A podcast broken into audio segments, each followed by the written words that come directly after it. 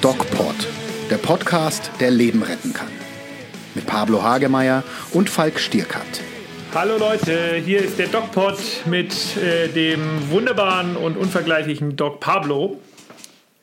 Und mit dem nun endlich Papi gewordenen Doc Falk. Genau, wir haben uns letzte Woche drüber unterhalten, ne, dass äh, ja. es bei mir langsam losgeht und trara, es war dann nach, äh, also man, wie sagt man so schön, es war eine bisschen schwere Geburt.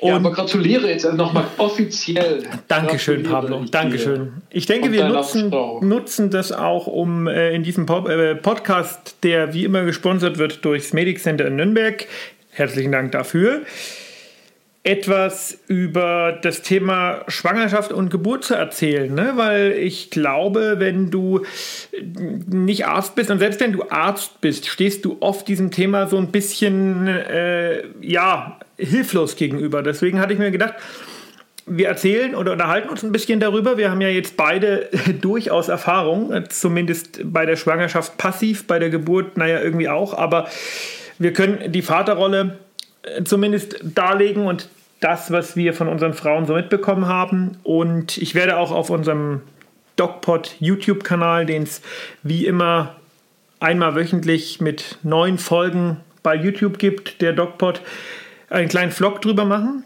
denn ich finde, das ist ein mhm. super wichtiges Thema, Pablo. Wie lange ist bei dir her? Ähm, die letzte Geburt war ähm, vor zwölf Jahren. Und geht da noch mal Meine was? Tochter ist jetzt zwölf. Ich weiß nicht, wie viele Kinder ich noch in der Welt in die Welt gesetzt habe, aber ich weiß von zwei. Ich meine, äh, geht noch, willst du noch mal oder ist aus bei dir? Ich? Nein, ja. ich will nicht mehr. Du willst nicht mehr? Äh, nee. Ich glaube, es ist okay.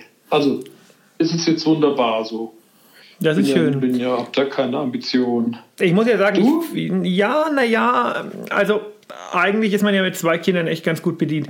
Aber ich muss ehrlicherweise sagen, dieses, ähm, diese Erfahrung, das ist schon ja, einzigartig. Ich will nicht sagen wie ein Rausch, aber irgendwie wie ein Rausch. Ähm, warst, du, warst du besoffen? Nein, nein, tatsächlich betrunken? nicht.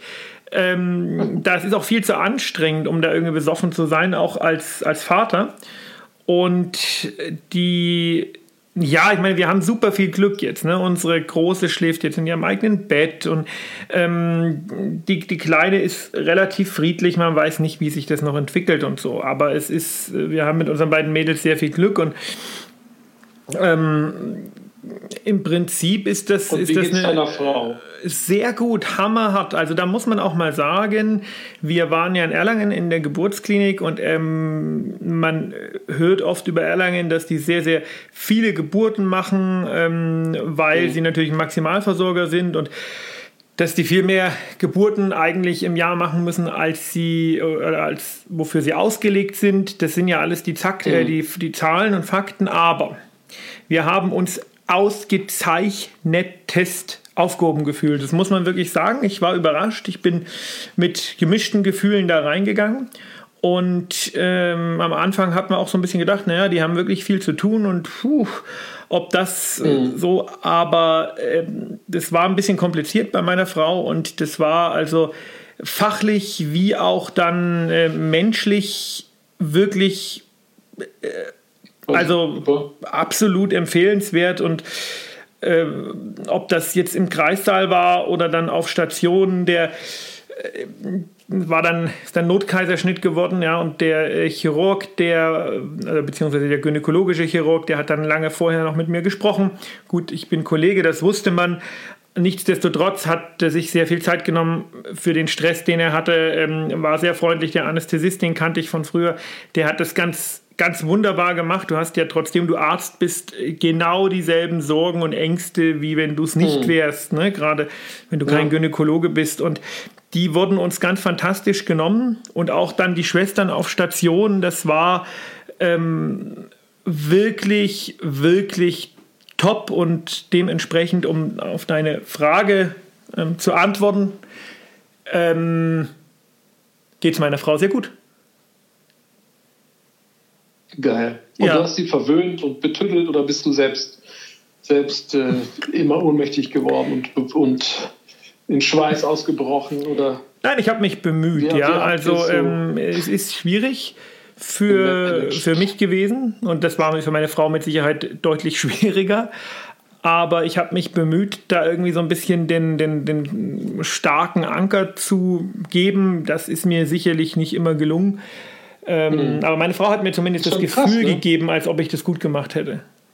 Ist schon krass, ne? wie, das, wie man da so zusammenwächst oder so zusammen äh, interagiert und, und mal hat der eine mehr Kraft und dann der andere ne? und so.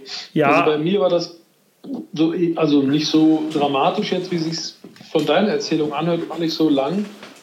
Also 54 da Stunden muss man sagen, ne? 54 Stunden Wehen, ja, das ist krass. Nee. Da war es jetzt eher so, bei uns war es war, ähm, ich habe irgendwann gehört, ein Naturtalent sei meine Frau. Wow. Falls ich das jetzt sagen darf. Absolut. Ähm, aber wir haben dann trotzdem abgewechselt in der, in der Anstrengung und in der Entspannung. Das war schon, schon krass. Und ähm, dick bin ich auch geworden, parallel zu meiner Frau. Ich weiß nicht, wie es bei dir war. Ich habe äh, für 5, 6 Kilo abgenommen. Schwanger. Jetzt hast du abgenommen, ja, 6 ja Kilo, aber ja. vorher nimmt man ja meistens zu. Dann nee, ich nie. Nee, nie. Auch bei der ersten Schwangerschaft nicht. Ich habe immer abgenommen. Eher abgenommen, okay. Ja. Nee, ich habe immer zugenommen.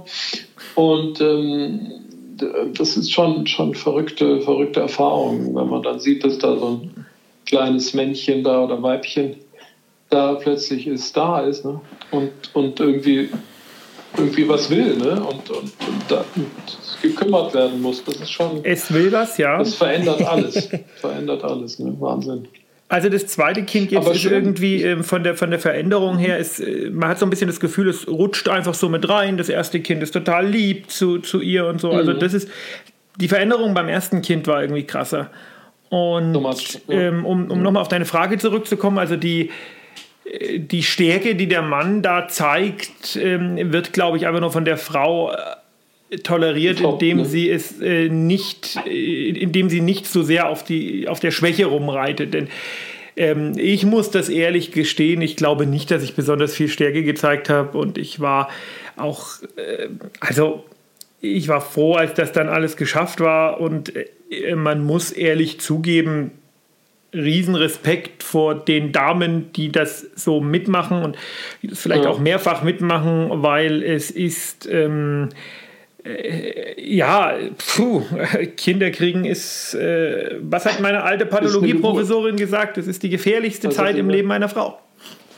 Ja, ja.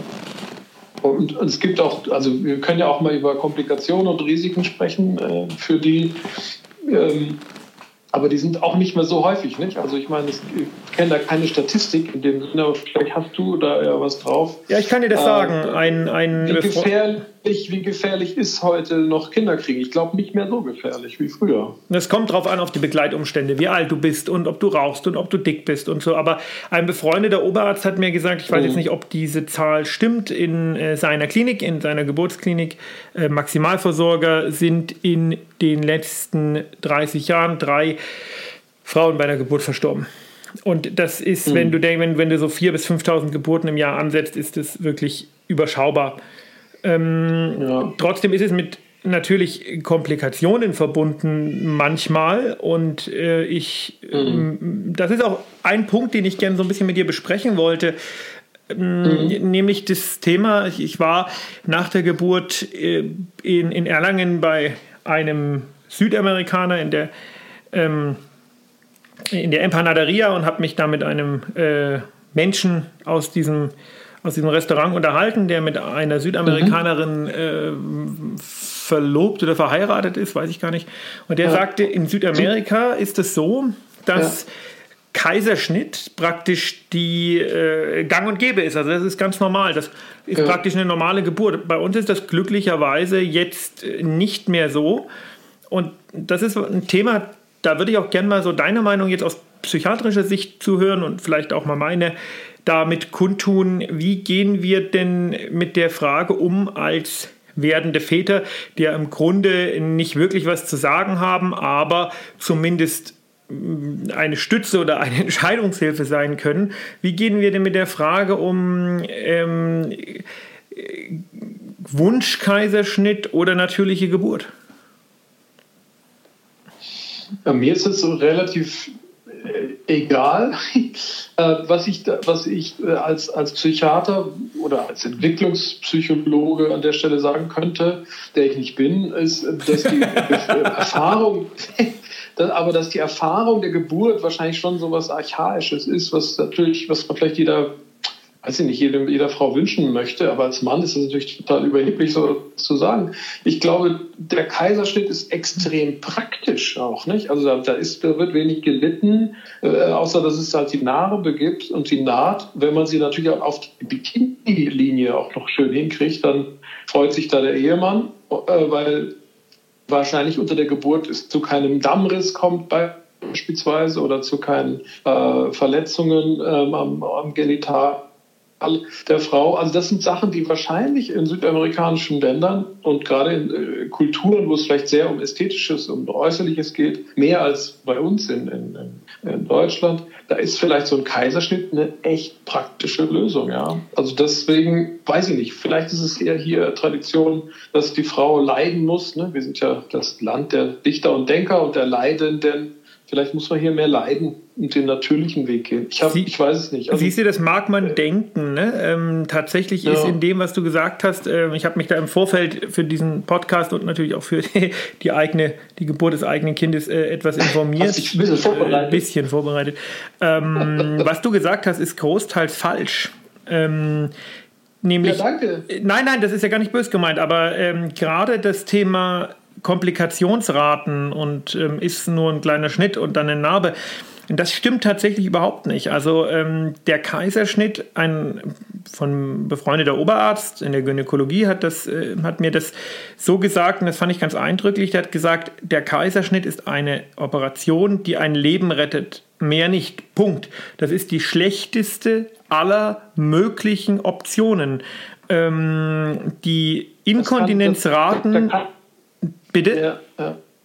Ja, das, das, das ist mir schon klar, dass das Quatsch ist, Kaiserschnitt zu machen, weil er praktisch ist. Aber ich wollte dir nur die, die Sicht der Südamerikaner reflektieren. Ja, ja, aber er das ist nicht ja praktisch. Ja, ja, pass auf, das ist ja das, worauf ich hinaus will. Er ist nicht praktisch. Ja. Die Komplikationsrate, das ist eine Bauchoperation.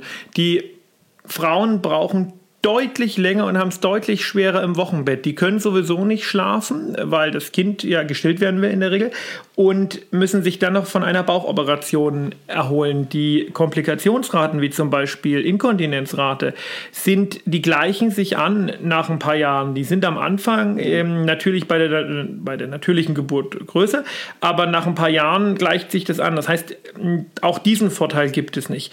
Ähm, es kann mhm. zu Verwachsungen kommen, noch 10, 20, 30 Jahre Jahre später, sprich Narbenstränge im Bauch, die dann zum Beispiel zum Darmverschluss führen. Also mhm. ein Kaiserschnitt ist tatsächlich, und darauf wollte ich so ein bisschen hinaus, ja, ist tatsächlich eine so angenehm das auf den ersten Blick sein mag, weil man eben diese äh, Pressphase, die Pressvenen der Geburt, die irgendwas zwischen 20 und 40 Minuten dauert, und das ist eigentlich das, wo die Frauen so schreien, ja, weil es wirklich so schlimm ist das muss man nicht erleben und man hat keinen Dammriss, ähm, den ich mir ganz furchtbar vorstelle als Mann. Und so weiter und mhm. so fort. Aber es ist eine ähm, ganz schön. Also es ist, es ist kein Spaziergang und es ist, wird oft verharmlost. Mhm. Was, was hat denn Außerdem, Entschuldigung, jetzt unterbreche ich dich gesagt? und ich weiß, dafür kriege ich dann wieder, äh, werde ich dann wieder angeschnauzt. Das, aber? Nein, dass ich unterbrochen habe, das tut mir natürlich. Aber so. ich musste noch nein, sagen, nein. für das Kind ist ja. ein Kaiserschnitt nicht gut. Die Lungenreifung, die äh, haben häufiger Asthma, die haben häufiger Allergien, die haben häufiger Probleme mit der Lunge und mhm. so weiter und so fort. Also Kaiserschnitt eigentlich nicht gut, lebensrettende Maßnahme. Jetzt. Mhm. Ja, nee, ich, mich interessiert, was die, was hat denn die Südamerikanerin gesagt dann? Oder was haben die da in dem. Ich habe mit, mit ihrem Mann gesprochen, der ist Deutscher und der sieht es auch so, ah, okay. aber ähm, wie, wie das ja. halt so ist, wir als Männer haben da verständlicherweise nicht so viel mitzureden, weil es ist ja nicht unser Körper, der da irgendwie in ja. irgendeiner Art und Weise äh, ja, geschändet wird, also, weil es, genau. das ist es nun mal. Und die psychologischen Implikationen, man sagt ja oft äh, zwei Themen. Die Männer, äh, also das, das, die Männer haben, machen eine Veränderung durch, wenn sie dabei sind äh, bei der Geburt. Also die, die, das Risiko besteht, dass die Frau sozusagen als Sexualobjekt, ne, als Objekt der Begierde durch diesen Vorgang, äh, das Bild wird dann im, im, im Manne quasi verändert oder Stimmt, zerstört. Das scheint ein Problem gehört, zu sein.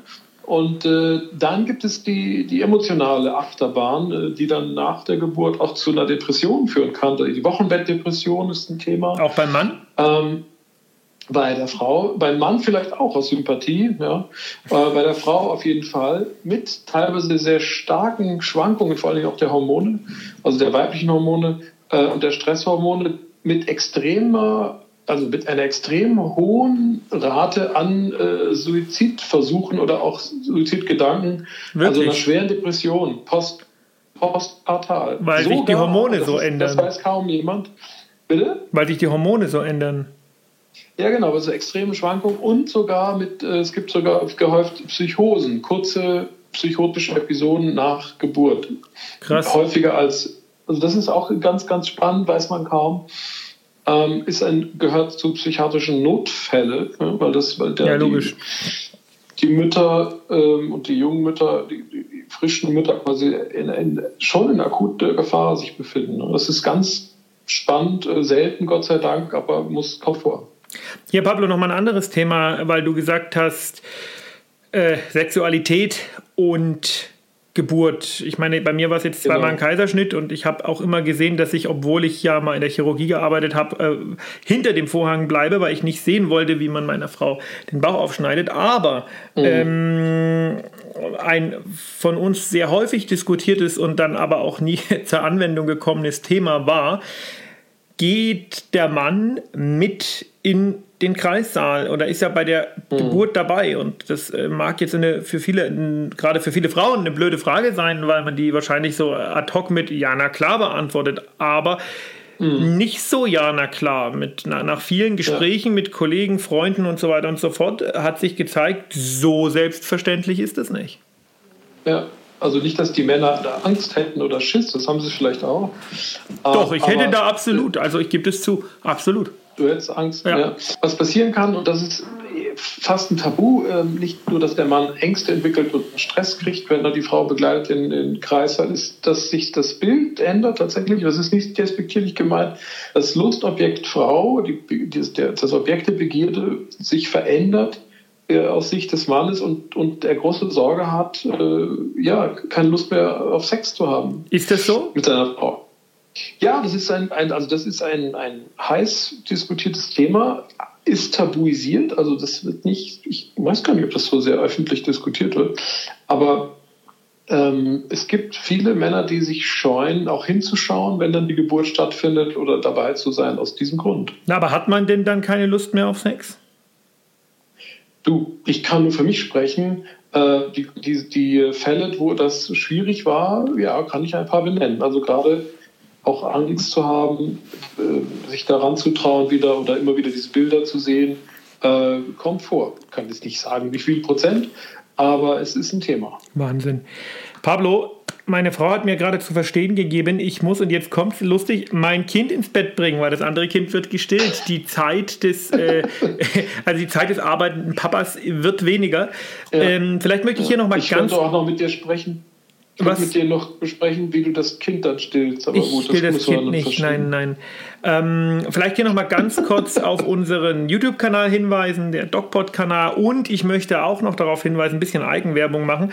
Im August kommt mein neues Buch Der Schmetterlingseffekt, wo es um die Schilddrüse geht und ab letzt oder seit letzter Woche ist das vorbestellbar, entweder bei Amazon oder im lokalen Buchhandel. Im Gräf und Unser Verlag kommt es raus, der Schmetterlingseffekt, wen es interessiert und wer viel über die Schilddrüse und die damit in Verbindung gebrachten Erkrankungen, wie zum Beispiel Hashimoto oder die Frage, warum nehme ich immer zu, obwohl ich kaum was esse, wissen möchte, dem sei es doch angeraten, mal reinzulesen. Sehr gut. Ja, finde ich, ich auch. Ich bestelle schon mal vor. Hast, du, hast du noch nicht eins? vorbestellt? Nee. Ach komm. Ich, oder schenkst du mir jetzt? Ja, ich schenk's dir, aber vorbestellt ist auch gut. Achso, wäre auch gut. Ja. Kann dir verschenken. Okay, mache ich. In diesem Sinne, bleib gesund. Du bist deine Frau. Äh, ich meine, und gedacht, sondern nicht uns. Ciao. Mehr bei uns im Netz auf nordbayern.de.